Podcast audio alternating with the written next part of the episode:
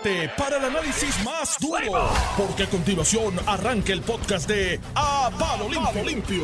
Licenciado Iván Rivera Reyes. Buenos días, Iván. Buenos días, Normando, y buenos días a toda la distinguida audiencia y al licenciado Ramón Rosario, si viene de camino. Memo Si- al file. Tú no te puedes ir hasta que él venga. No sabía. No, es que yo, eh, me- Eso está en el job sí, description. job description. Yo Sí. tengo una situación Ah, particular, pero el hombre llegó, fíjate, el Mira, hombre. y vino, en ga- y vino con corbata. hoy, ah, no, este tiene tribunal hoy. Hoy va a ser de abogado. Viene disfra- disfrazado de abogado que me toca el tribunal. Buenos Buen días. día, ¿cómo están ¿Te ustedes? toca el tribunal presencial o...?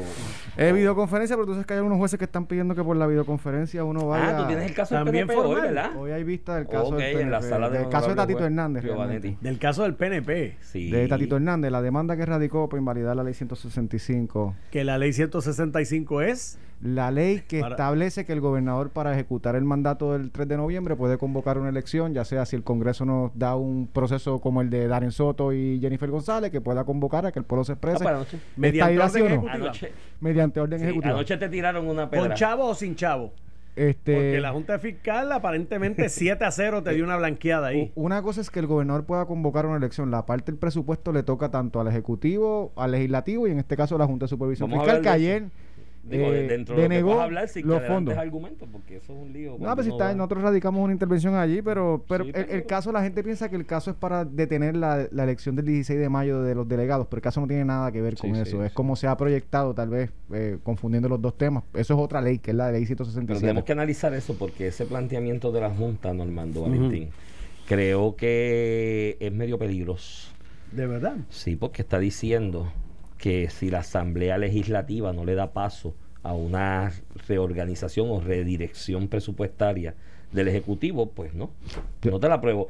Y eso es un problema porque aquí hay una gente en Dallas negociando, eh, acreedores negociando ajustes a sus respectivas acreencias. Entonces, si yo soy abogado de uno de esos acreedores, con esa señal que yo digo, espérate, espérate, espérate, ¿cómo yo voy a llegar a un acuerdo con la Junta? Sobre la deuda y que después se me tranque el bolo en la legislatura en Puerto Rico y la Junta diga, ay, es que la legislatura... O sea, eso es un problema. Yo Ya no ha sido sé si- dicho, yo soy de los si que creo que, yo soy de los que creo que el Tribunal Federal puede simplemente determinar el ajuste y los nuevos Yo términos. y ya. coincido contigo, pero vuelvo y te repito, el impacto que eso puede tener en los procesos de negociación de los acreedores, porque toda esta gente Ok. tienen en Puerto Rico ahora mismo gente monitoreando medios que se los traducen instantáneamente, le llegan a sus oficinas, en los bufetes allí en Nueva York, en Park Garden y en Park Avenue. Pero y- aquí hay varias cosas entonces, este, porque obviamente lo que va a decir la, la Asamblea Legislativa es, ah, es que nosotros aunque quisiéramos, ya la Junta dijo que, que no.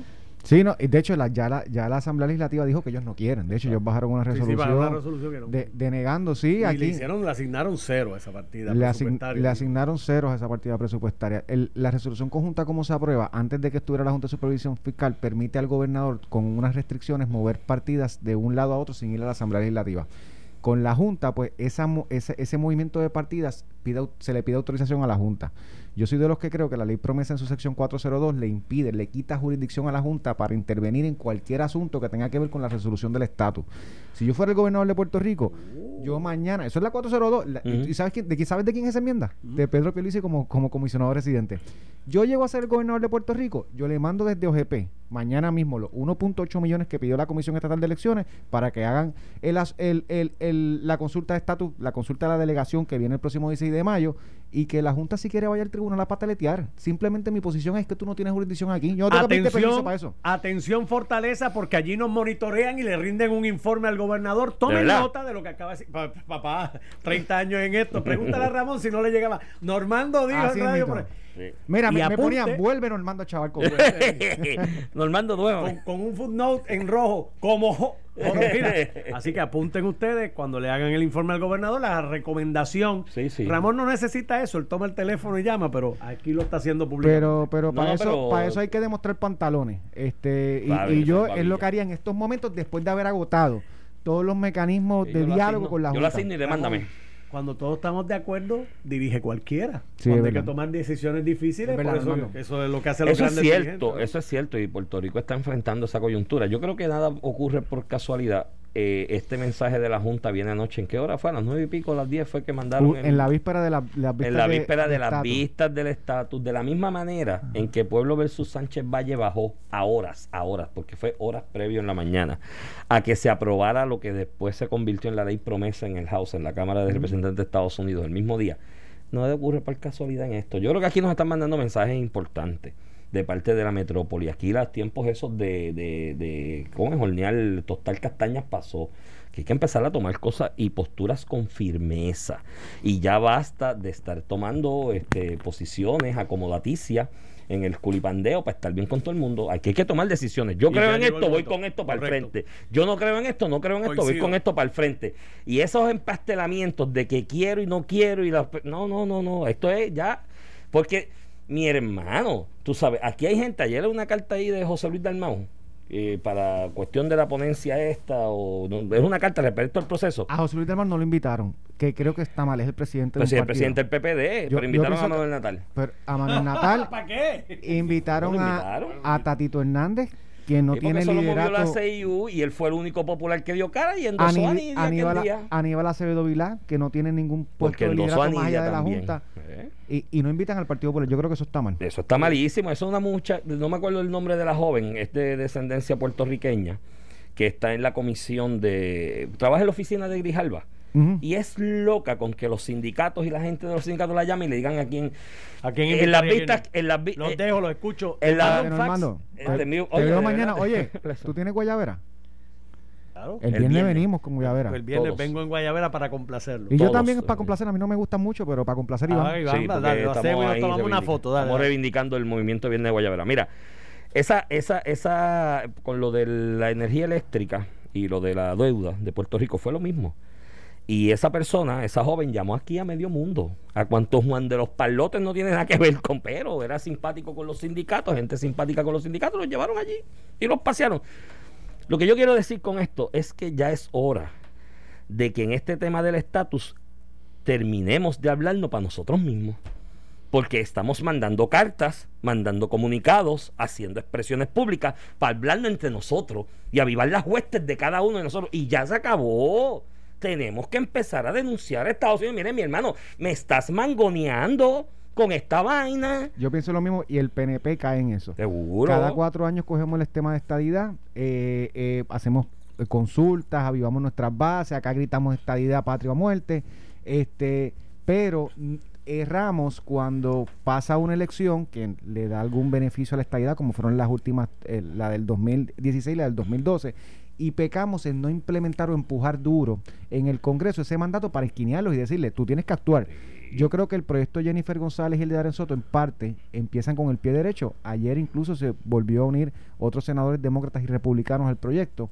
Este, de avivar el tema y las vistas de hoy se dan precisamente por la radicación del proyecto de Jennifer González, también por el proyecto de Nidia Velázquez y Alexandra Ocasio. Así que el, el, el esfuerzo debe ser ahora cómo yo muevo el tema en el Congreso, porque realmente esto se ha, dis- se ha discutido ad nauseam.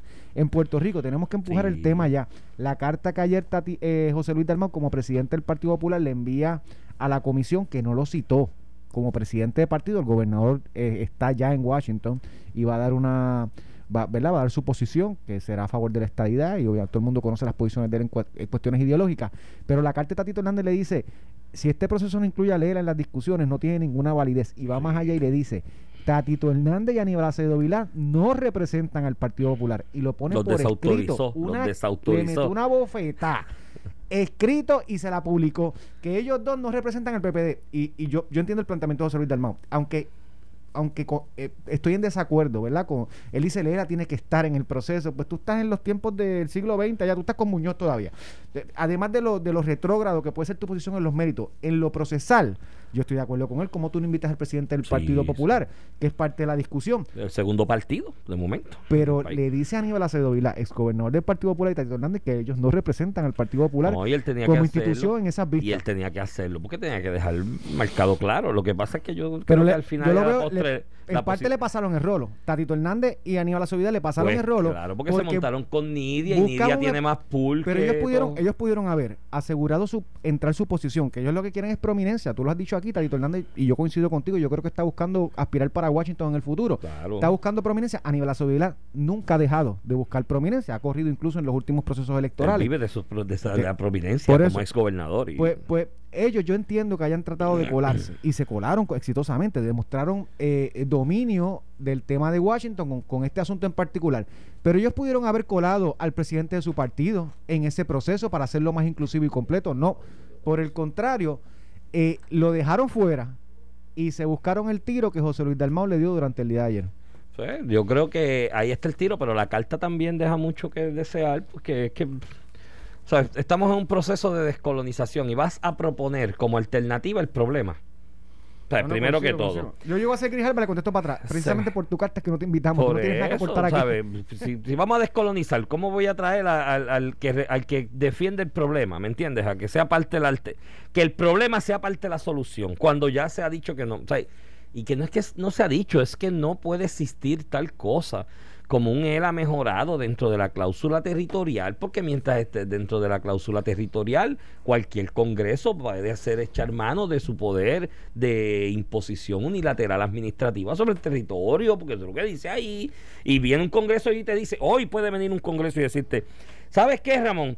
Vamos a darte un ELA mejorado y te vamos a dar más poderes. Y en dos años va a haber otro Congreso con otra composición y te pueden decir, no, pero yo no te puedo dar eso a ti, porque tú eres una colonia mía y eres una propiedad mía y estás administrado por mí y yo pues voy a imponer esta. Amén, olvídate de la olvídate del Congreso, mano. Las agencias administrativas, aquí una aquí un funcionario de tercer orden en una agencia administrativa dentro de la potestad de administración que tiene Estados Unidos, la Federación de Estados Unidos, sobre sus territorios, te tranca el bolo de lo que vaya a pasar en Puerto Rico, pero si no pasó en FEMA.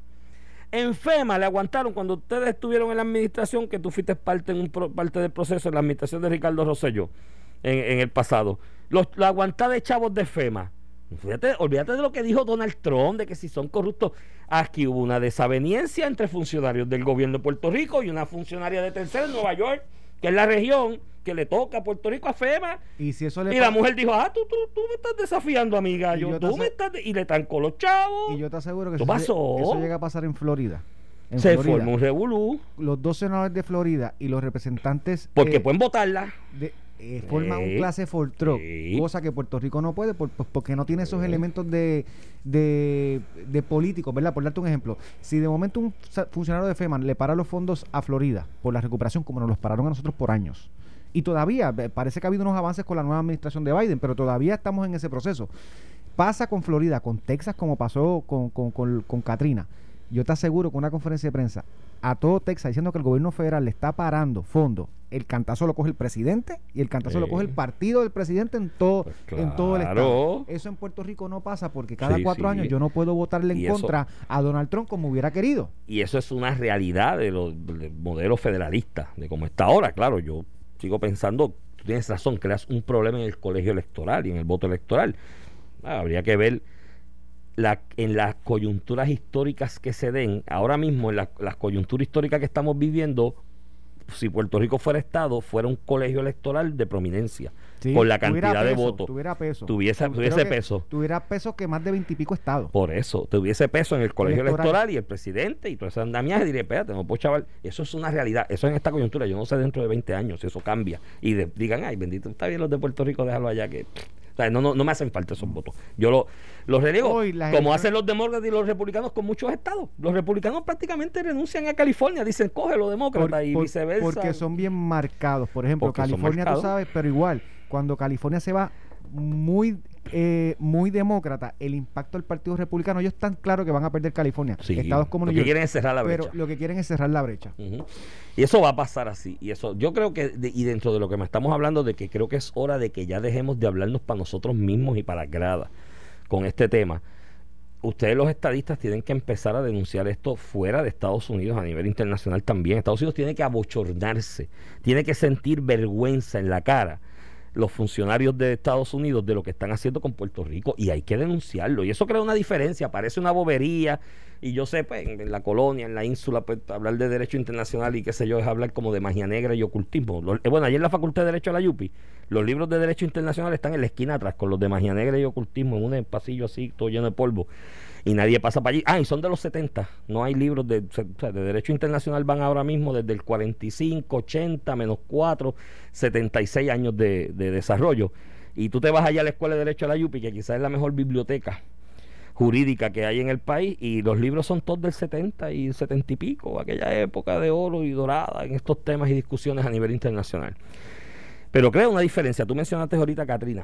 Cuando Katrina, New Orleans, sufrió lo que sufrió y todos lo vimos y vimos las imágenes, la necesidad que se pasó, eh, hambre, muertes, porque se inundó el área de New Orleans y no llegaron las ayudas a tiempo. Y la comunidad afroamericana y grupos de derechos civiles en Estados Unidos, ¿tú sabes qué hicieron? Se fueron por ahí, por el mundo, a denunciarlo. Y le dijeron al mundo, por ahí calladito, sin hacer mucho escándalo, no hablaron para ellos mismos en New Orleans, hablaron en el resto del mundo. Y le empezaron a decir, mira, eso que pasó en New Orleans es racismo, porque son comunidades de prominencia eh, poblacional afroamericana y al gobierno este de Bush, de blancos, no le importa. Y los dejaron morir allí, porque no les importó y no se prepararon. Y parecía una bobería. Yo recuerdo amigos que me decían, ay, bendito, ¿qué van a hacer con eso? Pues mira, no. Empezaron a llegar requerimientos de distintas partes del mundo de información a Estados Unidos y decirle, ven acá, es verdad que tú hiciste esto. Pero ¿y cómo tú vas a, cómo tú vas a coger, a dar morir una gente porque son de descendencia afroamericana y tú, eso no puede ser? Eso provocó que Estados Unidos contestara y le dijese a esos miembros de la comunidad internacional distintas comisiones que hay para tratar estos temas de derechos humanos, le dijeran, no, no, no, no, no, eso es mentira, yo estoy bregando, eso fue un accidente y bueno, lo que pasó, la naturaleza, pero mira los protocolos que estoy estableciendo para que eso no pase en el futuro. Vete a los últimos huracanes que han amenazado con la costa de Luisiana y demás. todo lo que es el dique todo se cambió. No, y los protocolos para prevenir. Es una, una, construcción abismal. Y los protocolos para activar las distintas unidades de la Guardia Nacional, de otros servicios a nivel federal, que ya están establecidos en blanco y negro, porque se le puso presión y hay que ponerle presión. O sea, no podemos seguir en esta vaina hablando para nosotros mismos.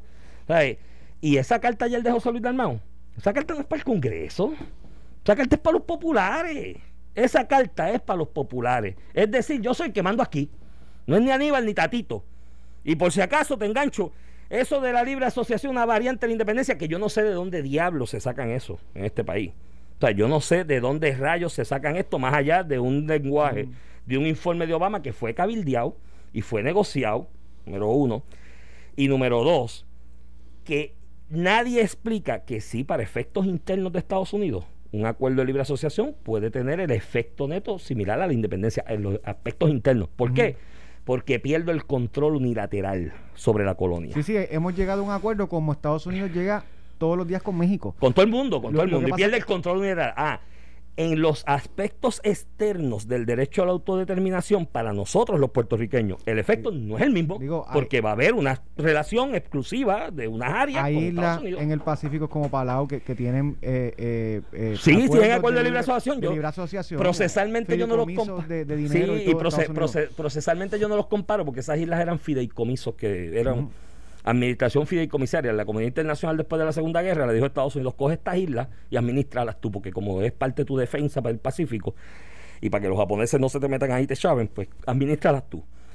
Y procesalmente hablando fue otra realidad de la forma en que se llegó, porque esas islas nunca fueron territorios bajo la cláusula territorial de Estados Unidos, fueron administraciones de fideicomiso entre la en acuerdo con la comunidad internacional. En el caso de Puerto Rico es una posesión colonial invadida que, oye, aquí tiraron tiros cuando llegaron por Guánica, esto no fue abrazo, esto fue una invasión militar y ocupaste un territorio y está colonizado. Procesalmente hablando, tiene otras dinámicas, pero a nivel y, y, vuelvo y te repito, esto es cuestión de chicos, ¿por qué tenemos que hablarlo para nosotros mismos? José Luis Dalmau no tiene asesores allí. ¿Cuántos contratos tiene ahí que salen todos los días en la oficina del Contralor de a 7 mil mensuales, 8 mil mensuales? Nadie le explica estas cosas.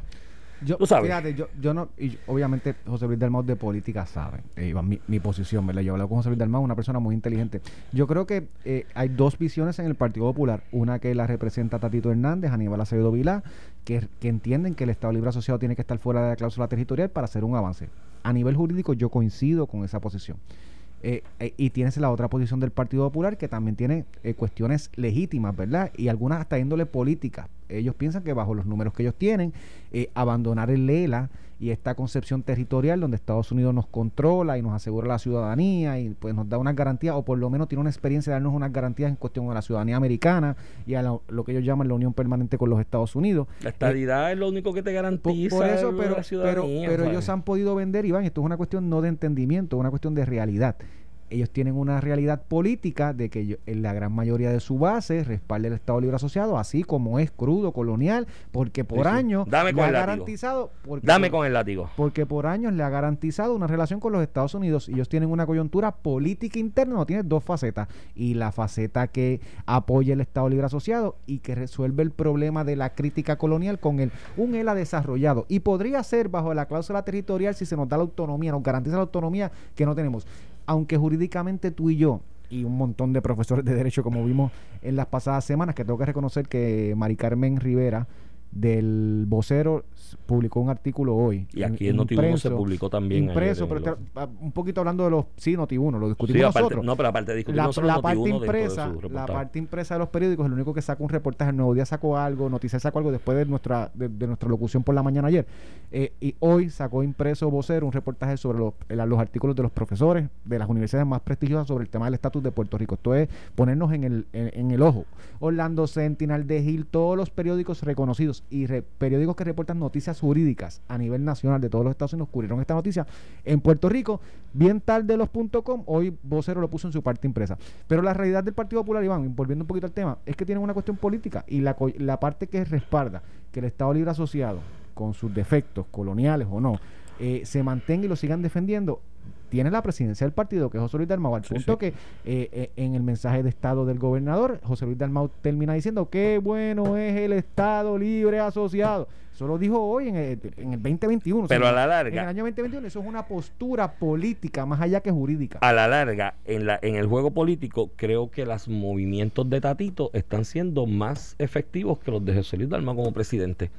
Y yo creo que al día Bueno, de le hoy, ha pasado el rolo en Washington D.C. No. Siendo presidente del partido, el Y aquí- está y a- nom- está- va a deponer. y el aquí presidente la, del partido no. y aquí la Junta toma una posición dándole postura básicamente a una, una a- dándole apoyo a una postura que Tatito tomó en la Cámara y dijo a todo boquejarro aquí no, porque el primero cuando vino aquella resolución de la Junta de que vamos a reevaluar y en el proceso, el primero que dijo por aquí no. Y fue Tatito y llevó el pleito. Tú vas ahorita como abogado de parte interventora, llevó el pleito al tribunal y yo voy para adelante. Y Tatito se ha convertido en el último atisbo Mira. de resistencia dentro del Partido Popular Democrático, indistintamente de lo que crea de estatus y no. Yo, yo no. yo no lo reputo a él ni como libre asociacionista ni nada como el estilo, nunca lo ha sido. De hecho, eso es algo que hemos hablado él y yo en lo personal y sin entrar en los detalles de lo que hemos hablado, no, no lo reputo como libre asociacionista ni nada Pero por el asumido estilo. una posición de que el Estado Asociado tiene que estar fuera de la cláusula territorial. De hecho, vi la ponencia a- ayer. Eh, y pues, el primero habla de, de cómo él llegó a ser presidente y qué sé yo qué, pero cuando va a los méritos, que es el, penúltimo párrafo, dice que el, el, eh, ¿verdad? Que, que la solución debe ser reconocer un Estado libre asociado fuera de los poderes plenarios del Congreso bajo la cláusula territorial. O sea que la posición de Tatito, de Aníbal Acedo Vila y una ala grande del Partido Popular es esa, y la posición de otros como José Luis Dalmao, Alejandro García Padilla, eh, las personas, ¿verdad?, más, más afines a la tradicional. De hecho, hoy Colbert dice que eh, señala, está eh, atendiendo medios, señala que eh, tanto Tatito Hernández como Aníbal Acevedo no fueron deferentes con el Partido Popular y sus posturas son contrarias al Partido Popular. Y, y ahí es que yo digo, ves la lucha interna, porque lo último que yo sé es que en dos asambleas de dos elecciones distintas, 2016 y 2020, el Partido Popular aprobó sendas mociones como parte de su programa de gobierno que reconoce que el Estado Libre Asociado tiene que estar fuera de la cláusula territorial y no y, y, ¿verdad? que no sea colonial y esté fuera de la cláusula territorial. Eso por definición es lo que está empujando tanto el proyecto de Nida Velázquez como la posición de. Tatito y Aníbal Acevedo Vila. Así que eh, eh, ya la, la pelea está casada y, y veremos quién, quién la gana. El primer round lo, lo ha ganado Tatito Hernández y Aníbal Acevedo Vila que han podido insertarse en una discusión que no invitaron al presidente de su partido. Lo- las peleas por luchas y las luchas por poder y quién se hace del poder eh, marcaron la etapa final del proceso de extinción de los indígenas nativos de aquí del territorio de Puerto Rico antes de su extinción y antes de que desaparecieran. No fueron los taínos, de hecho no existió tal cosa como los taínos, eso fue un invento de Ricardo Alegría y demás. Este, pero los últimos indígenas que estuvieron aquí, originarios del territorio de Puerto Rico del archipiélago, en la lucha de poder entre ellos mismos, terminaron extinguiéndose y le pasaron el rolo los españoles. Y ahí el resto de la historia.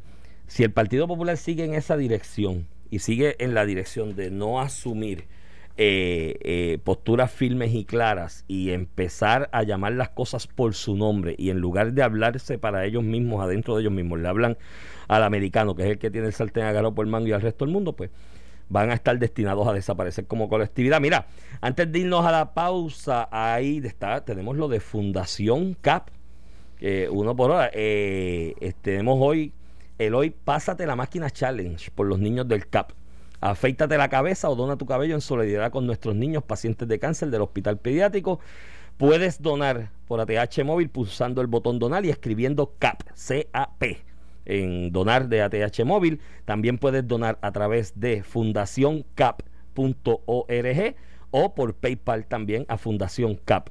O puedes enviar cheque o giro postal al P.O. Box 1807 San Juan, Puerto Rico 00922. Cheque o giro postal también al P.O. Box 1087 o 10807 San Juan, Puerto Rico 00922. Así que aprovecha y dona para esta importante Voy- misión voy, que... voy a que- hacer una donación ahora mismo en ATH Móvil. En ATH Business Móvil. aparece por CAP. Ahora mismo lo estoy Exacto. entrando para hacer mi donación. Ujú. Yo voy a hacer una donación, Iván, y voy a hacer el doble si tú te afectas el casco también. Y, eh, Vamos a hacerlo. vamos, si le, vamos a ponerle voy precio. contigo y te grabo. Vamos a ponerle precio para mañana, a ver, sí, pero tengo que ponerle precio, tengo que discutirlo, no lo he analizado. Pero es de donativo. Yo A ver cuánto vale mi cabello, que me tu- quede el tu cabello. no vale tanto, Iván, déjate de eso. Pero Sí, tú mira. ponle precio, lo recogemos. Estoy seguro que, nunca. que pasamos entre nuestras amistades y recogemos el dinero. Lo vamos, lo vamos a analizar ahorita, pero ya saben, fundacioncap.org o en ATH móvil en donar, escribiendo CAP, eh, CAP y o al P.O. Box Aparece 10 CAP non-profit. non-profit. Así que aprovechen y donen ahora porque esta fundación siempre,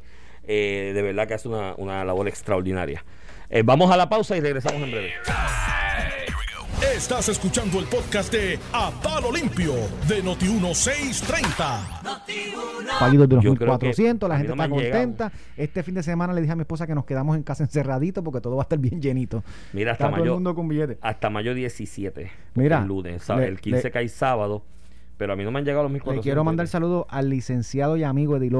le- cae sábado, pero a mí no me han llegado los 1400. Le quiero mandar saludos al licenciado y amigo Eddie López, que nos, me está escribiendo aquí enviándome atrocidades de Lela, pero nada, Eddie, te quiero mucho. Qué bueno es el ERA, dice. Eddie, Eddie, Eddie, Eddie.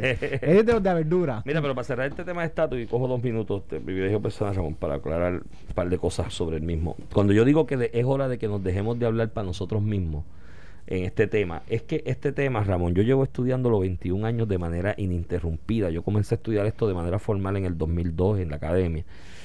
Y llevo 21 años estudiándolo de manera interrumpida, he asumido unas posturas al respecto, conozco algo del tema en ese tiempo que lo he estudiado. De esas posturas he cambiado o he variado o he ajus- he ajustado algunas en el transcurso del tiempo, pero cuando las he cambiado, las he variado, las he justificado y he planteado con razonamientos lógicos el por qué. Cambio de postura, te voy a decir uno sencillo. En el 2010 yo escribí una columna que la publicó uno de los principales periódicos del país que se titulaba Mofongo con Ketchup, que creó conmoción entre amigos libre asociacionistas y soberanistas y decían que cómo era posible que yo dijera eso bajo el planteamiento de que luego de que con que nos, si nos sacan de la cláusula territorial llegamos a un verdadero acuerdo de asociación, no una falacia de asociación como lo que pasó en el 52, este, pues yo no tengo problemas ni reparo con el nombre de la cosa. Sea, nos sacas de la cláusula territorial, firmamos un acuerdo, tus poderes o tus prerrogativas llegan hasta aquí, hasta aquí llegan las mías. Y yo estoy contento con eso. Y le puedes llamar, y, y mi posición en aquel momento era que le puedes llamar era soberano, era mejorado, era whatever, lo que sea. Y conmigo no hay problema después que la sustancia tenga esos parámetros. Yo cambié de postura después del 2010 al día de hoy en cuanto a eso porque me di cuenta que con la cuestión del nombre de Lela se mangonea mucho y se crea mucho empastelamiento y dejé de y empecé a decir que no, que ahora para mí el nombre de la cosa es importante. Yo creo en un acuerdo de libre asociación y es de libre asociación y así es como está reconocido a nivel internacional. Carmen Yulín, Manuel Natal. Eso sí, porque de- de- pero aquel de momento líderes decía, mira, yo decía, dame la, dame la sustancia de la cosa y le- si le quieres ponerle la mejorado, la soberana, lo que sea, ponle el nombre que quieras. Yo, pero me di cuenta que el nombre aquí es importante porque se mangonea mucho alrededor del nombre. Yo, yo no tengo problema. Ponga el nombre que tú quieras, pero que No, la no, definición no. sea Sí, una sí. correcta. Mire, No, yo, yo cambié de posición porque se mangonea con el nombre. Ahora yo quiero un acuerdo de libre asociación. Punto. Así, esto es lo que dice la comunidad internacional y estos son los requisitos. El asunto es que eh, cambios de posición, pues los justifico.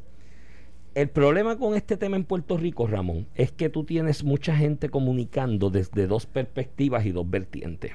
Desde la perspectiva y la vertiente, Ramón, de gente incompetente que quiere congraciarse con los de los partidos políticos a ver si algún día le dan un trabajito. Entonces empiezan a repetir los- lo que lo que los partidos dicen. Y gente talentosa que repite también lo que los partidos le dicen porque tienen su esquema de guisar y de echar guiso para adelante y dice, pues déjame dorarle la píldora a todo el mundo. El problema es que yo no caigo en ninguno de esos dos. Yo he estudiado el tema y no estoy aquí ni para lamberle ojo a nadie para que me dé un trabajito ni un contratito ni estoy aquí tampoco para eh, elaborar un esquema de del busconeo a base del tema y demás. Y lo que yo digo es lo que yo creo y que esté convencido de ello y que pueda defender, por ejemplo, hablando con mis hijos, mirándolo a los ojos, firmemente. Yo no tengo que dorarle píldora ni lamberle ojo a nadie en cuanto al tema. Y lo que digo, lo digo con consistencia frecuentemente. Y no tengo que hacerlo, porque en este país hay mucho gamberro y mucha gamberra alrededor de eso, y yo no me presto para eso. Yo, más, yo creo que deberían prohibir la, la gamberrería en Puerto Rico por ley. Y te respeto siempre tu postura, que siempre ha sido de frente. Tenemos ahí, está llamando el secretario del Trabajo, Iván. Ajá para hablarle un poco del PUA y los arrestos o las acusaciones, ¿verdad?, que se hicieron durante el día de ayer. Secretario. Saludos, buenos días allá. Mente, el secretario. Y a todas las personas que nos escuchan. Buenos días, secretario. Secretario, cuénteme qué fue, qué fue lo que ocurrió durante el día de ayer, que vi, vi una conferencia de prensa donde vi todo un gobierno estatal junto al gobierno federal haciendo un anuncio de, de ¿verdad? de, de detección y procesamiento de casos de fraude en Puerto Rico. Bueno, pues ya esto es algo que nosotros veníamos anunciando desde el inicio, desde que comenzamos como secretario del Trabajo, eh, indicábamos que estábamos trabajando eh, en coordinación con agencias estatales y federales, haciendo distintos referidos, lamentablemente por esquemas de fraude que se estaban cometiendo. Eh, ya en el día de ayer se materializa un primer grupo de arrestos a nivel federal y continúan distintas investigaciones que se estaban llevando a cabo. y son distintos esquemas, desde personas que dan información falsa o incorrecta para obtener los beneficios eh, y otro tipo de, robo de robo de identidad, eh, personas que inclusive fuera de Puerto Rico intentan intentaron también acceder a, estos fondos. Así que lo hemos indicado, estos son fondos federales, todas las transacciones están registradas electrónicamente, así que podemos saber tarde o temprano cómo se dieron esas, esas ayudas y si las mismas cumplían o no con la ley de ser así, hacemos los referidos y también hacemos las acciones de recobro. Me, me, me gusta sobre todo el, ¿verdad? El, la proyección que se le da al gobierno de Puerto Rico, que por primera vez, en lugar de estar dependiendo de que el gobierno federal intervenga en casos de corrupción o fraude en Puerto Rico, que se ve una colaboración entre el gobierno estatal y el federal. Pero le pregunto, secretario, si alguna persona entiende que pudo haber algo irregular en la solicitud que hizo de fondos federales bajo el programa de desempleo, cuál, qué, qué debe ser eh, su, su acción, ¿verdad? Hoy para evitar, pues, eh, la noticia que vimos ayer donde más de 10 personas fueron acusadas a nivel federal por fraude a fondos federales el llamado que ha hecho tanto Fiscalía Federal eh, como nosotros, nosotros vemos primero desde el punto de vista del departamento, el llamado a aquellas personas que devuelven el dinero. Eh, devuelva el dinero al, departamento del trabajo porque el gobierno federal como quiera nos requiere a nosotros hacer esa acción de recobro eh, y definitivamente devolviendo el dinero eh, va a estar en mejor posición que, que, que, manteniéndolo. y de igual manera, las autoridades federales y estatales han dicho que se comuniquen directamente con ellos y que no esperen a que las autoridades vayan tras de ellos. Muy bien, pues secretario, le agradezco. Siga ahí metiendo mano, dándole los chavitos al que lo necesita y refiriendo al que lo coge sin necesitarlo e ilegalmente. Muchas gracias y saludos a todos. Buenos días. Mira, este, sobre este tema del PUA, yo recuerdo, yo comencé aquí en Apalo Limpio de manera formal con Joey. Ahora, ahora, el botón rojo, mira, que sobre este tema del PUA, yo recuerdo que comencé aquí de manera formal en junio de, del 2020 con Joey Sánchez Acosta y hablando precisamente el secretario del Trabajo con Normando en aquellos días, yo le decía que algo no me cuadraba con el asunto del PUA. Porque en Puerto Rico los empleados de gobierno estaban en la casa cobrando en su inmensa mayoría, algunos no, que eran de primera necesidad trabajando físicamente. Y aquí en el sector privado, fueteado a todo full, ahí tú sabes, fueteado hasta lo último, tú podías tener más o menos 800 mil, 850 mil personas mal tasas trabajando de manera formal en, la, en el sector privado del país. Si de esos 850 mil que ordinariamente trabajan de manera formal en, el, en, el, en la empresa privada en Puerto Rico, 850, quizás 900, eh, los de la industria de alimentos estaban trabajando, restaurantes trabajando aunque fuera medio pocillo, cadena de distribución de alimentos y algunos otros servicios que se entendían de primera necesidad como hospitales y demás. Eh, estaban trabajando en ese momento. A mí no me cuadraba cuando el Departamento del Trabajo decía que tenía 1.2 millones, 1.3 millones de solicitudes de púa y que se estaban repartiendo chavos a 1.2 millones de personas de pollo, pues es que no llega a 1.2 en el sector privado de manera formal gente trabajando y tienes un, un por ciento del detalleo, que quizás es el fuerte más grande de la economía de Puerto Rico trabajando, ¿cómo puede llegar? Aquí Y- hay gente que se lo está tumbando y, pues ahí está, y es la matemática los aritmética. empleados públicos que representan cerca del 10% de toda la fuerza laboral Estamos trabajando. este y los que no estaban trabajando estaban Están cobrando, cheque, que o no sea, tenían o sea, derecho a no tenían derecho a púa. Y yo decía aquí con Joey, yo recuerdo un y decía, mira Joey, esto es aritmética simple, no cuadra, aquí hay gente tumbándose esto. Pero me gustó pues, ayer la imagen donde se ve un gobierno federal y un gobierno estatal colaborando juntos para atacar lo que es el fraude, eh, la corrupción al nivel que sea, desde una persona que pide un servicio cuando no le toca hasta un jefe de agencia que hace algo ilegal. Esa es la imagen que tú quieres ver y no la imagen de los federales haciendo el trabajo que se supone que hagan las autoridades estatales. Y por eso yo creo que, que es una buena proyección de Puerto Rico. este y, y cuando vayamos a pedir fondos federales podremos ir, en este caso los del PUA, podemos ir con la cara de que los cogimos, los usamos y el que se le fue la mano lo perseguimos y lo procesamos. Pues claro, y de hecho en esa conferencia de prensa reveladora por demás, cuando el encargado de las entidades federales aquí señala que Stephen Mordo eh, señala que lo de Mayagüez, la expresión que se hizo fue con la evidencia que se tenía de aquella No, y, el radicación director de cargo. y el director del FBI, Riviere, también hizo una, Sí. una, una expresión eh, similar. Yo realmente creo que a nivel federal ellos investigaron el asunto y, y Bueno, de para los delitos, de pero para los delitos federales, obviamente si hay algún caso que llega nuevo, no pueden decir que el tipo está exonerado de toda Claro. culpa, pero yo creo que a nivel federal se hizo la investigación y no entendieron que era parte del esquema de defraudar en este tipo de inversiones. Pero a nivel estatal A hay nivel otras estatal hay- leyes hay una cosa que se tiene que mirar porque hay una un deber, ¿verdad? Sale ayer la alcaldesa de San Juan, un reportaje del Contralor diciendo que se repartieron millones de dólares del municipio de San Juan a personas que no tenían contrato debidamente registrado, a personas que no habían entregado los productos y nunca los entregaron. En la administración de las escuelas públicas, que aquí hablamos de municipal, los servicios de las escuelas públicas, precisamente Carmen Yulín con fondos destinados para las escuelas, pagó a suplidores que nunca entregaron. Esas son cosas que tenemos que replantearnos cuando le damos las gracias y decimos que los municipios son los grandes en todo. Ese es el clásico ejemplo de la corrupción dentro de las instituciones gubernamentales, en los municipios específicamente. Así que le hay que seguirle el trato a lo que pasó en San Juan. Ya no le tienen miedo a la alcaldesa. Así que creo que todo el mundo va a investigar. Esto fue el podcast de A, A Palo Limpio de Noti1630. Dale play a tu podcast favorito a través de Apple Podcasts, Spotify, Google Podcasts, Stitcher y notiuno.com.